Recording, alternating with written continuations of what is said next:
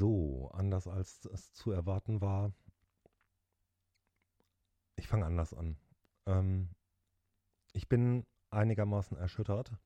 Ähm, Im Moment werden ja in Amerika noch die Stimmen der Präsidentschaftswahl ausgezählt. Und ich hoffe nur, dass irgendwo die Vernunft bei den Wählern gesiegt hat, ähm, insbesondere vor dem Hintergrund, dass die Vereinigten Staaten ja ein Wahlsystem haben, das mit sehr viel Vorsicht zu genießen ist. Ähm, dort wird ja letzten Endes in 51 Bundesstaaten, in 50 Bundesstaaten nach dem Prinzip The Winner Takes It All gewählt. Das heißt also, derjenige, der in dem jeweiligen Staat die Mehrheit hat, hat gewonnen und dann wird von diesem Staat für ihn abgestimmt mit einer bestimmten Anzahl Wahlleuten. Und dieses, Wahlge dieses Wahlsystem ist einfach nicht mehr zeitgemäß. Früher war es in Ordnung.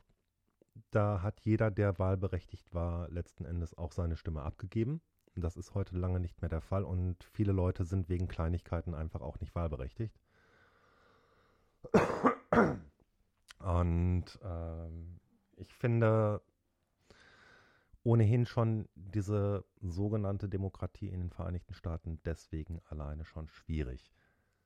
Wenn jetzt noch dazu kommt, dass ein möchte gern Diktator, und das ist Trump letzten Endes, ja, seine eigenen Spielregeln da erfindet, von wegen, äh, wir kappen jetzt erstmal die noch ankommenden Briefwahlstimmen, dann wird das schwierig.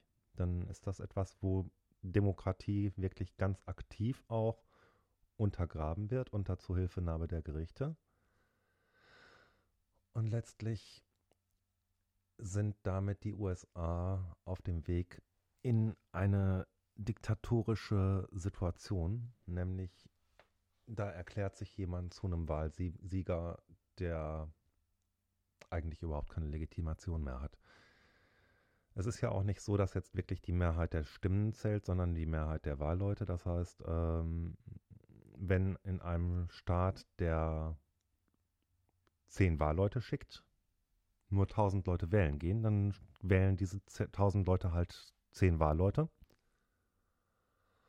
In einem anderen Staat, der nur vier Leute schicken darf, ähm, ist aber die Wahlbeteiligung viel höher. Da, da gehen 20.000 zur Abstimmung.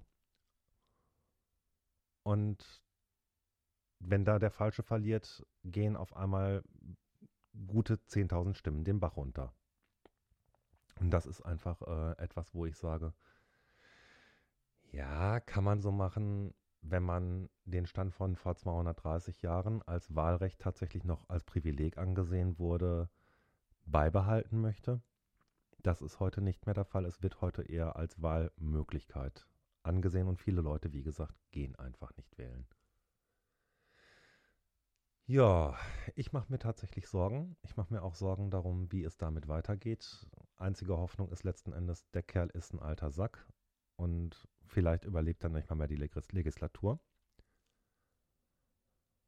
Und ansonsten ist alles, was mir dazu einfällt, wirklich nicht schön und nicht nett und ich möchte es auch nicht aussprechen und möchte auch nicht danach gefragt werden. Ich habe da meine eigenen zwei, drei, fünf Gedanken dazu. Es macht mir Kummer, muss ich ganz ehrlich sagen. Vielleicht erzähle ich heute Abend noch was Schönes, aber im Moment bin ich echt ein bisschen geschockt. Bis dahin.